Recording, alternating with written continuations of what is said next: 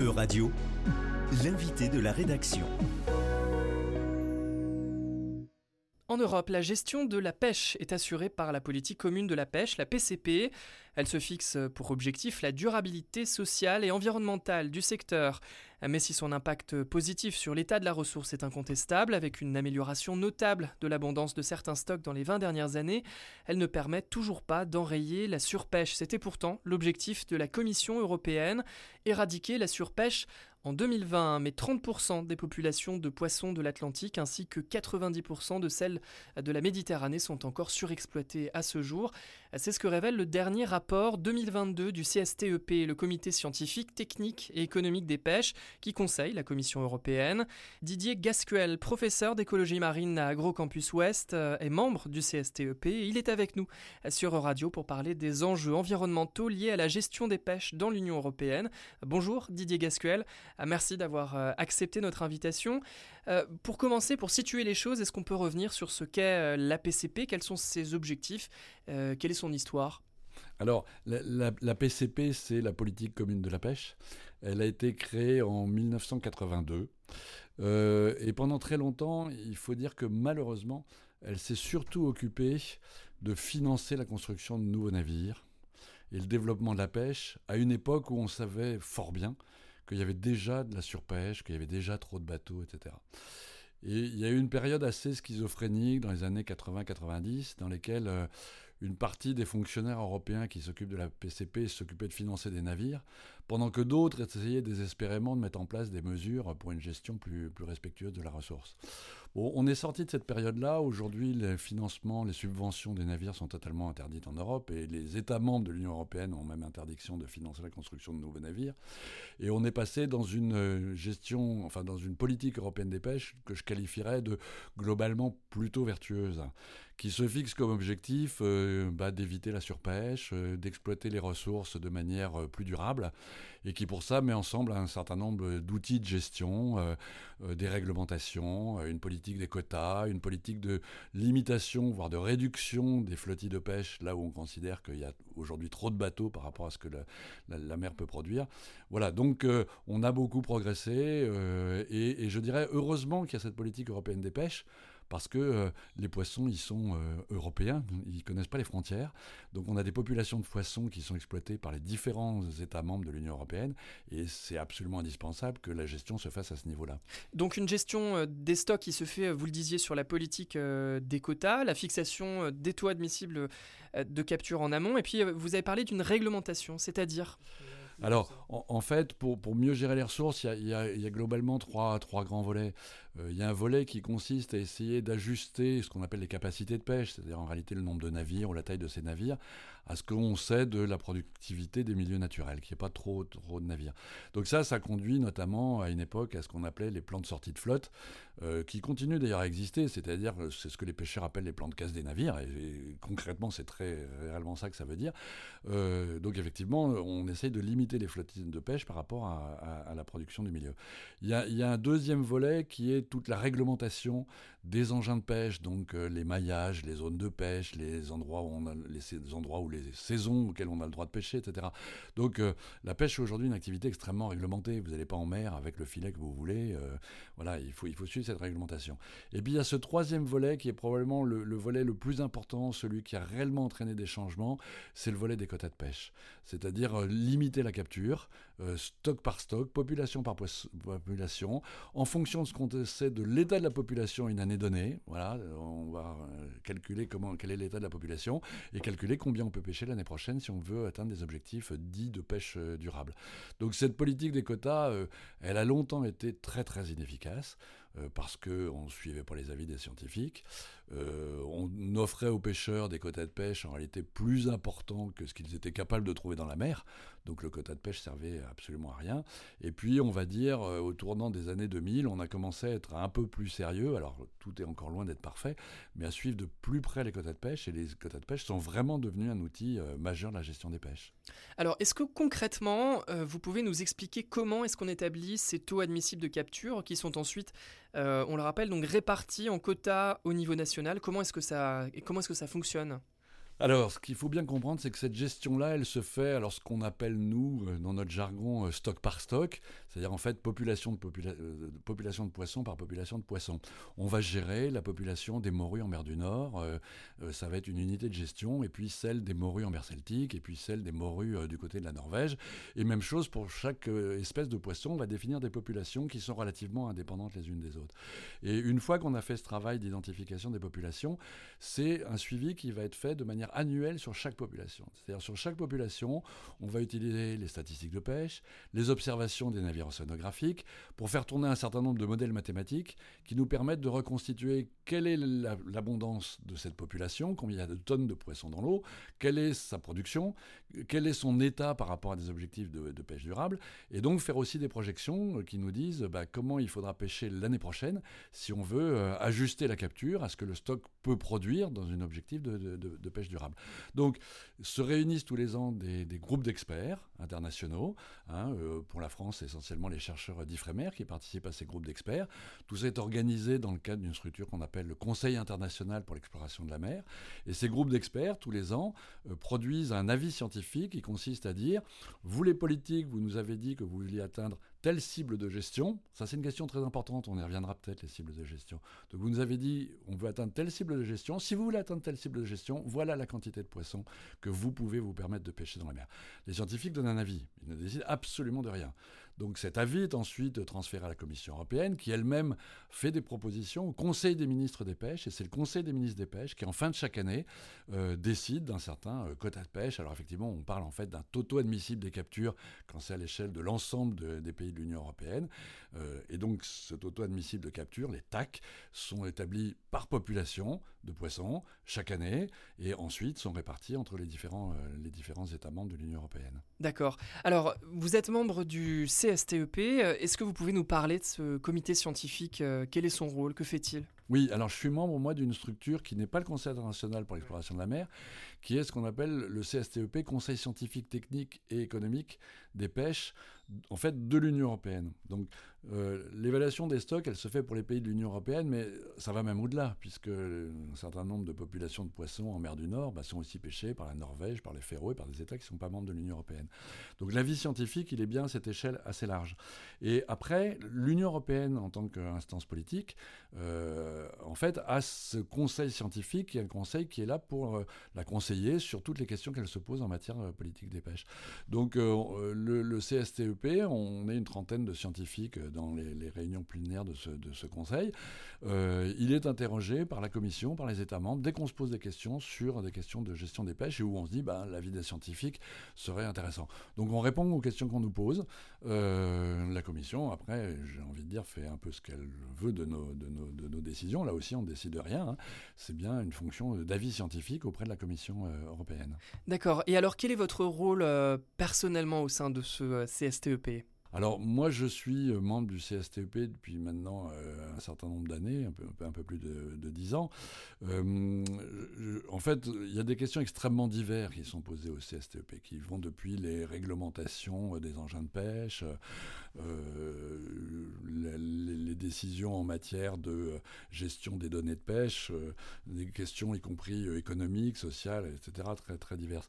Moi, je, donc, je suis membre de cette instance, je suis souvent intervenu sur des questions qui m'intéressent beaucoup parce que c'est en, résonance avec mes propres travaux de recherche, qui sont les questions d'impact de la pêche à l'échelle des écosystèmes et des tentatives, euh, pour l'instant à mes yeux très insuffisantes, euh, que, que, l'Europe fait pour mettre en place ce qu'on appelle une gestion écosystémique des, des, pêches. Voilà, donc, donc j'ai travaillé sur un certain nombre de dossiers qui sont liés à ça. J'ai animé des groupes de travail du CSTEP. Alors, le CSTEP, c'est l'assemblée plénière, mais elle organise, euh, on organise des groupes de travail qui réunissent les experts compétents du domaine. Et donc j'ai notamment animé des groupes de travail sur ces questions d'approche écosystémique des pêches. Et puis je me suis aussi impliqué beaucoup sur une question qui m'intéresse beaucoup, qui est la question justement des, réglementations, des maillages euh, des engins de pêche et des tailles minimum de première capture, parce que je pense que c'est une très très grande question en matière de gestion des pêches et de mise en œuvre justement d'une approche écosystémique. Alors avant de voir justement euh, ce qui peut poser problème dans cette, euh, dans cette gestion des pêches au niveau européen et, les améliorations qu'on pourrait lui apporter, quel est l'état des stocks de poissons européens aujourd'hui? Alors, on, peut regarder ça comme un verre à moitié plein et à moitié vide. Le, verre à moitié plein, c'est que on vient d'une situation qui était complètement dramatique. Euh, à la fin des années 90, début des années 2000, on estime que dans les eaux de l'Union européenne, dans les eaux atlantiques de l'Union européenne, euh, environ 90% des populations de poissons étaient surexploitées. Euh, donc voilà, une surexploitation était la situation généralisée. On estime aussi qu'à cette période, en moyenne, on pêchait tous les ans de l'ordre de 45% de la biomasse de poissons présente dans la mer. Donc tous les ans, on pêche 45% des poissons présents dans la mer et on recommence l'année d'après. Quand on fait ça, les populations arrivent à se renouveler, mais à se renouveler à un niveau très très bas. C'est-à-dire qu'en gros, on, pêche tous les ans les poissons qui, ont, qui sont euh, issus de la reproduction de l'année d'avant, ou peut-être de deux, trois années d'avant, mais il n'y a plus dans la mer que des petits poissons, et on pêche ces petits poissons, et la situation est absurde. Elle est absurde parce que du coup, les captures sont faibles. Donc, euh, c'est en gros à cette époque-là qu'on a commencé à mettre en place une approche un peu plus précautionneuse, qu'on a commencé à mieux suivre les avis scientifiques, et on a sur une quinzaine d'années divisé en gros par deux la pression de pêche. C'est-à-dire qu'au lieu de pêcher tous les ans 45%, on est plutôt aujourd'hui autour de 25%. C'est un chiffre moyen. Certaines populations de poissons c'est plus, d'autres c'est moins, mais on, a en gros divisé, divisé par deux. Et on l'a fait essentiellement avec la politique des quotas j'ai envie de dire en plus, éventuellement par la politique de limitation du nombre de bateaux, etc. Mais ça, c'est vraiment les, quotas qui ont joué le, rôle majeur. Et, c'est parce qu'il y a eu une volonté politique à ce moment-là d'améliorer les choses. C'est-à-dire, on est arrivé à un point tel que c'était un problème économique, social manifeste. Enfin, c'était l'époque où les pêcheurs étaient périodiquement euh, en grève, bloquaient les ports, euh, allaient manifester à Rungis, etc. Donc, on a diminué la pression de pêche par deux. Et dans le même temps, les, populations de poissons ont commencé à remonter. Le, grand public a souvent cette image d'une surpêche qui augmenterait, qui se généraliserait, d'une mer qui se viderait progressivement de ses poissons. Il faut bien dire que côté Atlantique, alors je dirai après un mot de la Méditerranée, mais côté Atlantique, ce n'est plus le cas. La quantité de poissons est depuis une petite dizaine d'années en assez nette augmentation. On estime, les dernières estimations du CSTEP, c'est que sur tous les grands stocks européens de l'Atlantique, les populations de poissons sont remontées de 30%. Ça veut dire que là où il y avait 100 tonnes, où il ne restait, j'ai envie de dire, plus que 100 tonnes de poissons sur le fond, on est remonté à 130 tonnes, euh, voire, voire, un peu plus. Donc il ne faut pas bouder son plaisir. Cette histoire-là est une histoire, d'une certaine façon, et c'est le verre à moitié plein, c'est la success story.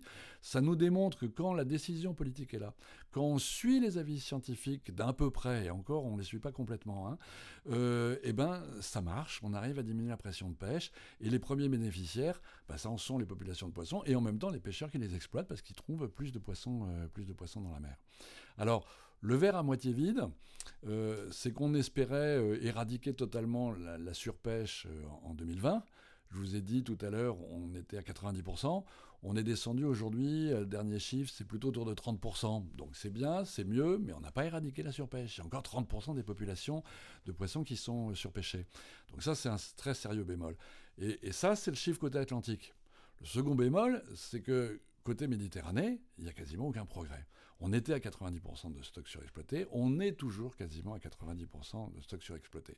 Et on est là à des niveaux de surpêche qui sont extrêmement importants. On estime que la pression de pêche, elle est largement, enfin, au moins deux fois euh, ce qu'elle devrait être, hein, très très excédentaire. Euh, il y a des très légers signes d'amélioration dans les toutes dernières années, mais on parle de tellement bas ou de tellement mal que, que la situation est encore très très dégradée. Et puis alors, dernier élément du verre à moitié vide, c'est on court après des objectifs de gestion de pêche durable, mais qui sont des objectifs qui en réalité sont déjà eux-mêmes insuffisants. C'est-à-dire que euh, on est en train de courir derrière la mise en place d'une gestion des pêches qui est celle que, en gros, on sait qu'il faudrait mettre en place depuis les années 70, et on est en train de prendre du retard par rapport à des enjeux nouveaux qui émergent aujourd'hui. Alors par les moisons, justement, on va, on va aller directement au cœur du problème. Qu'est-ce qui, qu'est-ce qui fait défaut dans la PCP euh, aujourd'hui? Alors, les enjeux nouveaux, en fait, il y en a un qu'on connaît depuis déjà, enfin les scientifiques alertent là-dessus depuis déjà euh, une dizaine, voire une vingtaine d'années, c'est de dire, euh, on, gère aujourd'hui les pêches, en fait, dans ce qu'on appelle l'approche monospécifique, c'est-à-dire stock par stock, population par population. On calcule un quota sur la morue de mer du Nord en fonction de ce que peut nous produire la morue de mer du Nord, barre. Et dans toutes ces approches-là, notamment dans les modèles mathématiques utilisés par les scientifiques pour calculer les quotas, on fait comme si les espèces n'interagissaient pas entre elles. On fait comme si la pêche n'avait pas des impacts aussi sur les prises accessoires, les captures accidentelles, éventuellement les mammifères marins, les oiseaux, comme si elle n'avait pas d'impact sur les fonds marins. Donc on, cette approche cette approche monospécifique, on sait depuis longtemps qu'elle est très insuffisante et qu'il faut passer à une approche écosystémique, c'est-à-dire une approche où on prend en compte les interactions entre espèces, les impacts sur les habitats, les captures accidentelles, toutes les questions d'écosystème, et où on cherche à minimiser les impacts de la pêche évidemment, on continue à pêcher, hein, mais comment on fait pour pêcher toujours 100 euh, tonnes de poissons ou 10 000 tonnes de poissons avec des impacts beaucoup plus faibles pas seulement sur chacune des populations qu'on exploite, mais globalement à l'échelle de, l'écosystème.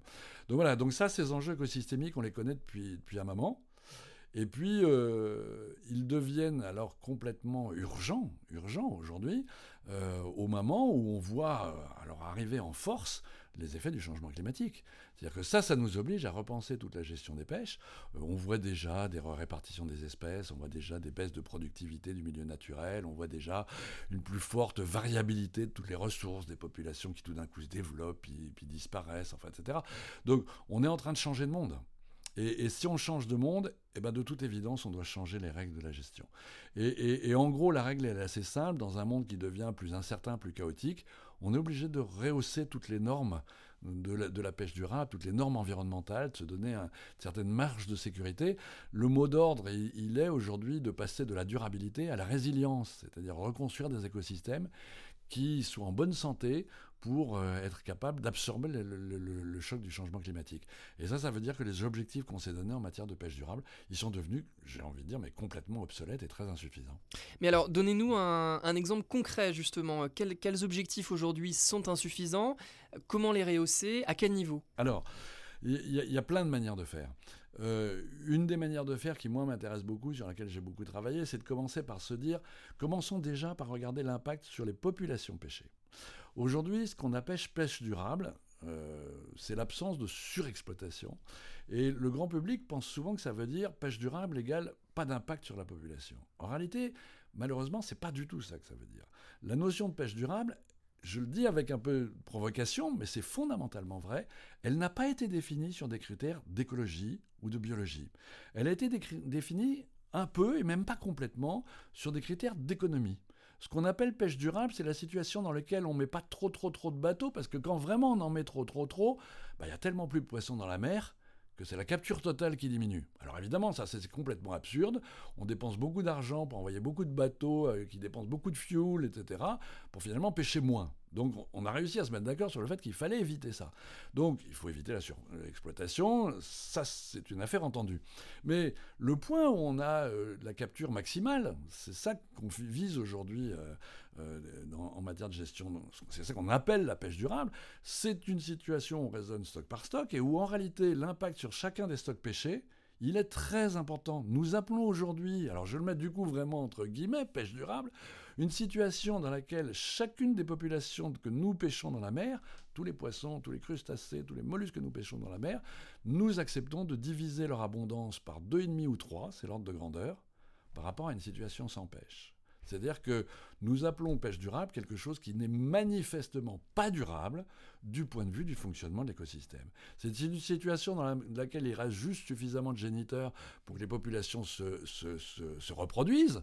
Hein. dans le raisonnement monospécifique, ça marche, mais pas assez de poissons dans la mer pour que l'écosystème y fonctionne bien, pour que les poissons jouent leur rôle de proie, de prédateurs, interagissent entre elles et qu'on ait ces écosystèmes euh, résilients. Donc il faut remonter la norme. La gestion dite au rendement maximal durable, elle n'est plus acceptable dans l'approche écosystémique et dans le contexte du changement climatique. Et on sait comment le faire. Il y a une façon assez simple de le faire qui est d'augmenter massivement tous les maillages. pour bien comprendre la chose, Aujourd'hui, on pêche les poissons, pour l'immense majorité des stocks, trop petits, juvéniles, avant même qu'ils se soient reproduits, et surtout avant même qu'ils aient grandi. Conclusion, il n'y a plus de poissons, il n'y a plus de grands poissons. Aucun poisson, ou très peu, ont la possibilité de devenir vieux et de devenir grands. Donc les vieux poissons sont perdus pour tout le monde, pour les pêcheurs qui ne les connaîtront jamais, et pour les écosystèmes qui ne les connaîtront jamais. Si à l'inverse, on augmente massivement les mariages, si au lieu de pêcher les morues à 1, 2 ou 3 ans, on décide qu'on ne les pêchera ni à 1, ni à 2, ni à 3, et peut-être même pas à 4 ou à 5. Euh, à ce moment-là, on laisse dans la mer tous les petits poissons, tous les jeunes poissons, et on décide de ne pêcher que les plus vieux et les plus gros. Conclusion, on arrive, facilement à montrer que on peut augmenter la quantité de poissons dans la mer. Je vous ai dit tout à l'heure, on est passé de 100 tonnes sur le fond, on est passé de 100 tonnes sur le fond euh, à 130 euh, tonnes sur le fond. On sait qu'on pourrait passer à 200, 250, peut-être 300 tonnes sur le fond.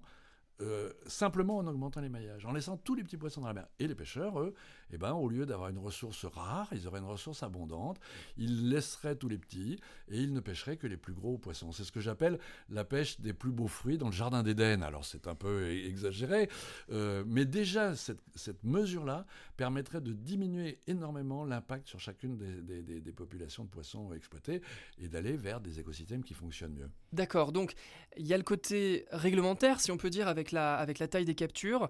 Euh, est-ce qu'il y a aussi quelque chose à voir peut-être avec euh, la question de la répartition des quotas, euh, la concentration des quotas, le fait que certains groupes industriels s'accaparent les quotas et que donc on, de ce fait on favorise peut-être une certaine pêche industrielle Est-ce que je peux répondre à une autre question avant? Alors allez-y. Oui. oui. mais je vais venir, elle est bien mais, votre question. Mais, alors, il y, a évidemment d'autres aspects dans la pêche écosystémique. Il y en a au moins deux que je peux citer. Il y, a la question des impacts sur les fonds marins. On, utilise aujourd'hui des engins de pêche, la majorité de la pêche, hein, euh, euh, surtout sur les poissons nobles, hein, l'immense majorité de la pêche, elle se fait avec des chaluts. Euh, ces chaluts, on sait qu'ils raclent les fonds marins, ils détruisent toute une faune qui est très importante, qui est la base des réseaux alimentaires. En plus, ils dépensent beaucoup de CO2, donc ils, émettent, beaucoup de gaz à effet de serre. Et, pour boucler l'affaire, c'est des engins qui ne sont pas sélectifs. Donc on est incapable d'ajuster le prélèvement espèce par espèce en fonction de ce que chaque espèce peut, Donc euh, on sait qu'il faut aller vers des... Il faut une révolution des engins pour aller vers la mise en place d'engins de, pêche douce. C'est compliqué, on ne va pas le faire d'ici demain matin. C'est un peu comme supprimer la voiture ou supprimer les pesticides. Euh, on n'a pas là une solution miracle pour demain matin. Mais il faut vraiment engager un chantier pour réduire la place du chalut, inventer des engins nouveaux, développer des engins peu impactants. Bien travailler sur des casiers à poissons. On sait qu'il y a des lignes, il y a certains types de filets qui sont beaucoup moins impactants. Donc ça, c'est vraiment un aspect très très important euh, de l'approche écosystémique. Et puis l'autre aspect important, c'est les captures des espèces euh, fragiles. alors, capture accessoire d'un certain nombre d'espèces et surtout capture accidentelle des oiseaux marins, des mammifères, etc. Donc là aussi, il faut complètement rehausser les normes de, gestion. On ne peut plus, au XXIe siècle, accepter qu'une pêche euh, capture euh, accidentellement un certain nombre de mammifères marins, un certain nombre d'oiseaux marins. Il faut là aussi trouver des solutions euh, pour, arrêter ça. Alors, on ne peut plus l'accepter, et pourtant, il y a toujours des techniques de pêche qui posent problème d'un point de vue environnemental et social d'ailleurs, et qui ne sont pas encadrées justement. Je pense notamment à la, à la Seine danoise qui est en train de gagner du terrain dans la Manche. Qu'est-ce qu'on fait euh, avec ça, par exemple? Alors c'est compliqué parce que la Seine danoise, si elle remplace le, chalut, c'est plutôt mieux parce qu'elle, euh, effectivement, elle racle des surfaces plutôt plus faibles euh, et elle émet plutôt moins de CO2. Euh, par contre, si on la compare à des engins de pêche, le problème de la Seine danoise, c'est que souvent elle vient très sur la côte et quand même elle a des, aires d'impact relativement importantes et du coup elle rentre en compétition avec d'autres modes de pêche qui sont souvent des modes de pêche encore plus vertueux, qui sont des pêches à la ligne, des pêches au casier, des pêches au filet, etc. Donc voilà, donc j'ai envie de dire tout, tout, tout dépend à quoi, à quoi on la compare. Euh, une pêche, une Seine danoise au large, un endroit où on faisait que du chalutage et si elle remplace le chalutage, c'est peut-être bien. Si elle en profite pour venir en concurrence avec des petits métiers qui sont plutôt vertueux, bah, c'est pas bien. Donc, il faut vraiment repenser, repenser toute la question et effectivement avoir cette gestion des engins avec en ligne de mire un objectif qui est réduire les impacts sur les écosystèmes à tous les niveaux, les impacts sur les habitats, les impacts sur les espèces, euh, etc. Et alors, concrètement, qu'est-ce qu'on fait pour, euh, changer la réglementation? Alors, alors je, prétends qu'un des grands outils opérationnels qui est déjà prévu dans la politique européenne des pêches et qui n'est pas utilisé, c'est ce qu'on appelle l'article 17. Alors ça, c'est un peu technique. Euh, cet article 17, il prévoit que dans le partage des quotas, euh, on pourrait prendre en compte les performances écologiques, mais d'ailleurs aussi, on y reviendra peut-être, les performances économiques et sociales de chacune des pêcheries. On l'utilise pas. Aujourd'hui, on répartit les quotas entre pêcheurs en fonction de ce qu'on appelle les droits historiques. Ceux qui pêchaient beaucoup ont droit beaucoup, et ceux qui pêchaient peu ont droit à peu. Donc c'est malheureusement un système qui, bloque toutes les évolutions du, secteur. Il se trouve que ceux qui pêchent beaucoup, des fois, peuvent être parfaitement vertueux, mais, mais, pas forcément, et on n'en tient absolument pas compte. Donc une des façons euh, très opérationnelles de réorienter, et, et j'ai envie de dire à la fois progressivement, mais si possible vite, enfin ça urge un peu, les pêches, c'est de décider qu'une partie des quotas, on va, en faire un espèce de bonus donné aux bons élèves. Donc il va falloir commencer par évaluer quels sont les bilans flotti par flotti de pêche, en fonction de leur engin, en fonction de leur pratique de pêche, en fonction de leur lieu de pêche, en fonction des espèces ciblées, quels sont leurs impacts sur les ressources exploitées, sur les habitats, sur les prises accessoires, sur les espèces fragiles, etc peut-être aussi leur bilan euh, économique social, hein, combien d'emplois ils créent, euh, comment ils contribuent à l'économie des territoires côtiers, etc. Et en fonction de ça, se donner des critères pour dire bah, ceux qu'on considère être les bons élèves, on va leur donner un petit peu plus de quotas. Et alors c'est pas tant pour l'incitation économique, mais c'est pour que tout le monde ait envie de devenir un bon élève et qu'on essaye de créer une espèce de course à, l'amélioration euh, technologique, à l'amélioration des pratiques, à, tous les comportements de pêche vers du, plus, vers du plus vertueux, vers du moins impactant et du plus vertueux en, matière, euh, en matière sociale. Voilà, donc on peut démarrer avec 5-10% euh, des quotas, puis si c'est pas assez, on discutera avec les pêcheurs, on mettra 20, on mettra 30, on mettra 50. Moi je connais des pêcheries où il y a 50% du quota qui est attribué sur des critères environnementaux.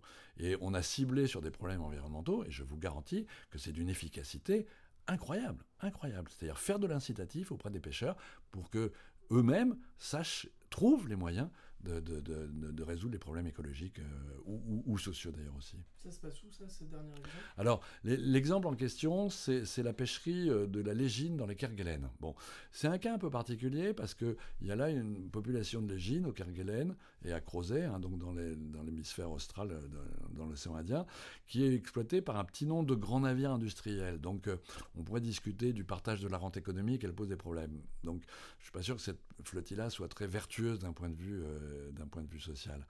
Euh, en revanche, elle pêche dans des zones qui sont des zones de réserve, des zones de très forte biodiversité, et donc on leur a imposé des règles absolument drastiques en matière, euh, matière d'écologie. Et un des problèmes de cette pêche de légine il y a, quelques années, c'est qu'elle capturait des, des, oiseaux, et notamment des oiseaux d'espèces protégées. Voilà. Euh, c'est une pêche qui se pratique avec ce qu'on appelle des palangues, c'est-à-dire des lignes avec des centaines d'hameçons qu'on relevait à l'époque à l'arrière du bateau. Et au moment où on relevait ces lignes, eh bien, les oiseaux marins et un certain nombre d'espèces protégées venaient euh, attraper l'hameçon, la prise, etc. Et donc, euh, ça faisait des très fortes mortalités. Donc, on a décidé qu'une partie très importante du quota, elle serait distribuée au prorata, ou à l'inverse du prorata, de la, capture des, oiseaux marins. Conclusion, quand un pêcheur, enfin, quand un bateau attrapait un oiseau marin, il perdait du quota. Et écoutez-moi bien, cette perte de quota pour un oiseau représentait 15 000 dollars. 15 000 dollars l'oiseau, l'oiseau marin pêché. Conclusion, en trois ans, les, bateaux, ils ont trouvé la solution. Ils ont trouvé la solution qui consiste à ne pas relever les lignes de jour, mais uniquement de nuit, à un moment où les oiseaux ne peuvent pas les repérer, d'une part, et d'autre part, installer un puits central au milieu du bateau pour relever les lignes, non pas à l'arrière du bateau, mais en dessous du bateau dans les lignes, et du coup, les oiseaux ne peuvent pas les voir. Conséquence, la capture des oiseaux marins a été divisée par 1000 en quelques années, par 1000. Elle est donc descendue à un seuil où tout le monde dit bah oui, il y en a quand même encore de temps en temps qui, par hasard, arrive à se faire capturer, mais c'est plus un problème. Et donc, euh, on a décidé de, ben, de réallouer le quota. Alors, on a gardé un petit bout sur les oiseaux marins pour qu'ils ne se remettent pas à faire des bêtises, mais on a dit ben, on passe au problème d'après. Le problème d'après, c'est qu'il y a un peu trop de capture de raies et de requins, capture accessoire. On sait que c'est des espèces fragiles, alors on n'est pas très inquiet, elles ne sont pas complètement en danger dans cette zone-là, mais, mais quand même, euh, voilà. Donc, on a mis une partie du quota sur cette question-là. Donc voilà, ça c'est un bon exemple qui montre deux choses, qui montrent qu'on peut résoudre les problèmes les uns derrière les autres, que c'est les pêcheurs qui trouvent la solution, mmh. mais que pour qu'ils trouvent la solution, il faut les inciter, il faut les inciter d'une manière telle qu'ils aient intérêt à trouver réellement la solution. Oui, mais la gestion des quotas euh, se fait à l'échelle euh, nationale, donc comment est-ce qu'on peut euh, voilà, gérer ça au niveau européen dans la mesure où les stocks sont européens? Alors, ce que fait l'Europe, c'est qu'elle dit la politique européenne des pêches autorise les États à répartir une partie de leur quota national au prorata des performances écologiques ou économiques, sociales de, de leurs navires il appartient à chaque État de décider de le faire ou pas. Donc pour l'instant, la main est laissée complètement euh, aux, États. Et le CSTEP a fait une étude l'année dernière sur la question qui a montré que à peu près aucun État ne l'utilisait dans à peu près aucune pêcherie. C'est une proposition de la, réglementation qui restait finalement complètement lettre morte. Et elle est restée lettre morte parce que la plupart des organisations de pêcheurs euh, sont très très attachés aux habitudes et à la pratique ancienne qui est la répartition au prorata des droits historiques. Et ils ont très peur d'une situation dans laquelle, euh, je pense à tort, euh, chacun se dit mais est-ce que c'est moi qui va perdre, etc. Donc veulent pas ouvrir ce chantier-là et je pense que c'est une grave erreur. Il, faut mettre ce chantier-là sur la table et, un certain nombre de scientifiques, d'ONG poussent énormément, poussent d'ailleurs à ce que l'Europe soit peut-être un peu plus incitative et laisse pas complètement, alors en fin de compte, c'est les États qui décideront, mais l'Europe pourrait elle aussi pousser un peu plus fortement les États à ce qu'ils se saisissent réellement de cette possibilité. Et concrètement, cette, cette, répartition de quotas en fonction des droits historiques, est-ce qu'elle est, est, est vertueuse euh, Ou est-ce qu'elle favoriserait plutôt euh, voilà, ceux qui pêchent beaucoup et donc la pêche industrielle? Alors, ça, c'est un autre aspect de la question, qui est euh, la question qui voilà, est-ce qu'il vaut mieux de la pêche industrielle, de la pêche artisanale, et, comment les quotas interviennent? Clairement, les quotas, euh, la répartition euh, en fonction des droits historiques des quotas est un facteur pour maintenir la situation telle qu'elle est, et, et c'est un frein extrêmement puissant, malheureusement, à l'évolution des pratiques de pêche. voilà. Euh, donc oui, on pourrait utiliser cette répartition des quotas pour euh, notamment inciter euh, ou favoriser de la petite pêche côtière douce. Alors, je suis un peu prudent. Le grand public qui aimerait bien d'un côté détester la pêche, enfin voilà, a peur de, de la durabilité, mais qui, qui, aimerait bien aimer le pêcheur, est souvent dans une situation un peu schizophrénique et résout cette situation schizophrénique en se disant il y a les bons et il y a les mauvais, il y a les gentils et les méchants. Les méchants, c'est la pêche industrielle et les gentils, c'est la pêche artisanale. N'importe quel scientifique qui se penche sur la question s'aperçoit que c'est un peu plus compliqué que ça. Je connais des pêches industrielles qui sont écologiquement extrêmement vertueuses.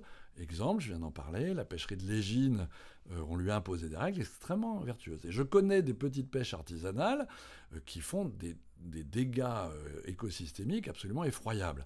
Euh, un, des bons exemples, moi j'ai beaucoup travaillé en Afrique de l'Ouest, au Sénégal, euh, on a mis dehors la pêche industrielle, et depuis la petite pêche artisanale, il y a, je crois, on est à 17, 18 ou 20 000 pirogues.